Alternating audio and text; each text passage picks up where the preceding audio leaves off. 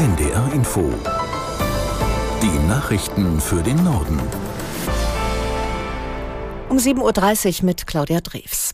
Die Bundeswehr-Fregatte Hessen hat bei ihrem Einsatz gegen die Houthi im Roten Meer zum ersten Mal Angriffe der Miliz abgewehrt. Nach Informationen mehrerer Nachrichtenagenturen konnte die Besatzung zwei feindliche Drohnen ausschalten. Die deutsche Marine unterstützt seit vergangenem Freitag die EU-Militärmission Aspides. Aus Berlin Georg Schwarte. Die mit dem Iran verbündeten Houthis wollen mit dem Beschuss von Handelsschiffen ein Ende des israelischen Militäreinsatzes in Gaza erzwingen. Der Seeweg durch das Rote Meer und den Suezkanal ist eine der wichtigsten Routen für den Welthandel. Verteidigungsminister Pistorius hatte im Bundestag den Einsatz als eine der gefährlichsten Marinemissionen in der Geschichte der Bundeswehr bezeichnet. Neben den USA und Großbritannien sind außer Deutschland 15 weitere Nationen an dem rein defensiv ausgerichteten Militäreinsatz beteiligt, darunter Belgien, Frankreich und Italien, die ebenfalls Schiffe entsandt haben. Die deutsche Fregatte Hessen ist eine von drei Fregatten der sogenannten Sachsen-Klasse, die besonders für die Flugabwehr geeignet sind. Der bundesweite Warnstreik im öffentlichen Nahverkehr erreicht heute Niedersachsen. Betroffen ist zunächst Göttingen. Ab morgen stehen auch in Hannover, Braunschweig, Osnabrück, Wolfsburg und Goslar Busse und Stadtbahnen zum Großteil still. In Schleswig-Holstein läuft der Warnstreik bei privaten Busunternehmen die ganze Woche. In Hamburg werden morgen und übermorgen Busse und U-Bahnen bestreikt. Die Beschäftigten in Mecklenburg-Vorpommern werden sich am Freitag an dem Streik beteiligen. Auch bei der Lufthansa läuft seit heute früh ein Warnstreik. Laut Gewerkschaft Verdi beteiligen sich daran vor allem Technikmitarbeiter mehrerer Konzerntochterfirmen. Passagiere dürften kaum betroffen sein. Der Tarifstreit rund um das Lufthansa Bodenpersonal läuft seit Wochen. Zwei andere Warnstreiks hatten auch schon zu vielen Flugausfällen geführt. Mitte März sind neue Tarifverhandlungen geplant. In den USA haben Demokraten und Republikaner im Rennen um das Präsidentenamt eine weitere Vorwahl abgehalten. Im Bundesstaat Michigan setzten sich erwartungsgemäß Amtsinhaber Biden bzw. sein wahrscheinlicher Herausforderer Trump durch. Inhaltlich überlagert der Nahostkonflikt die Abstimmung. Aus Washington Sebastian Hesse. Der heimliche Wahlsieger stand gar nicht namentlich auf dem Wahlzettel. Demokraten vom linken Parteiflügel hatten im Schulterschluss mit den zahlreichen muslimischen Wählern von Michigan dazu aufgerufen, demonstrativ nicht für Biden zu stimmen, aus Protest gegen dessen Nahostpolitik. Nun wird mit Spannung erwartet, ob Biden den Ton gegenüber der israelischen Regierung verschärfen wird und damit den Forderungen der Protestwähler von Michigan nachkommen.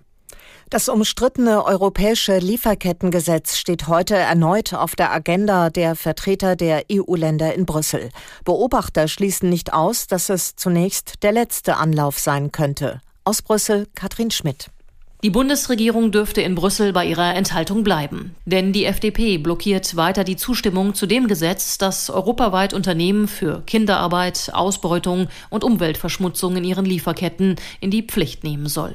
Die belgische Ratspräsidentschaft aber hofft weiter auf eine Mehrheit für das Gesetz, auf das sich bereits Mitte Dezember eigentlich alle Seiten, EU-Kommission, der Rat der 27 Mitgliedstaaten sowie das Parlament verständigt hatten. Anfang dieses Monats hatte Deutschland jedoch schon angekündigt, sich bei bei der geplanten, eigentlich nur noch formalen Abstimmung auf Botschafterebene zu enthalten. Deutschland hat im vergangenen Jahr so viele neue Windräder gebaut wie kein anderes Land der EU. Trotzdem läuft es nach Ansicht des Europäischen Windkraftverbands nicht wirklich rund. Woran das liegt, fasst Marco Grün aus der NDR Nachrichtenredaktion zusammen. Ja, wie so oft an der lieben Bürokratie, sagt der Verband. Demnach braucht man zum Beispiel viele unterschiedliche Genehmigungen, um beispielsweise Rotorenblätter zu transportieren. Jedes Bundesland, durch das die Transporte gehen, muss das nämlich einzeln genehmigen und die Sondertransporte durch die jeweilige Landespolizei begleiten lassen. Und sowas macht es kompliziert. Das merken auch gerade die Schwerlasttransporte, die wegen der gesperrten A27 zwischen Bremen und Bremerhaven Umwege fahren müssen. Auch für diese Strecken braucht es jedes Mal Sondergenehmigungen.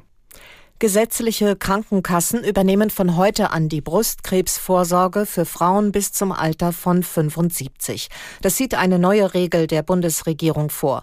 Bislang war die Röntgenuntersuchung für Frauen bis 69 Jahre vorgesehen. Das Screening wird alle zwei Jahre von der Krankenkasse übernommen, für Frauen ab 50. Brustkrebs gilt mit jährlich etwa 70.000 neuen Fällen als häufigste Krebserkrankung bei Frauen in Deutschland. Der Zentralrat der Juden in Deutschland warnt vor immer mehr Antisemitismus, vor allem auf TikTok. Diese Online-Plattform sei der größte Raum für Judenfeindlichkeit, sagte Zentralratspräsident Schuster der Nachrichtenseite T-Online. Aus Berlin Birte Sönnigsen. Um dort wirklich konsequent Antisemitismus zu bekämpfen, fehlten aber die juristischen Möglichkeiten, mein Schuster.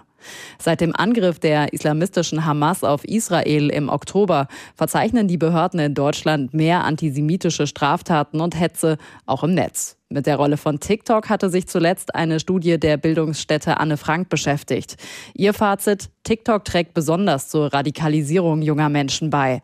Hassprediger verbreiteten dort Antisemitismus und Rassismus. Kein anderes soziales Medium versorge eine so vulnerable Zielgruppe mit derart verstörendem Content. In den Beiträgen werde unter anderem in Zweifel gezogen, ob das Massaker am 7. Oktober überhaupt stattgefunden hat. Auch KI-generierte Bilder würden millionenfach geteilt, um antisemitische Motive zu bedienen. Und das waren die Nachrichten.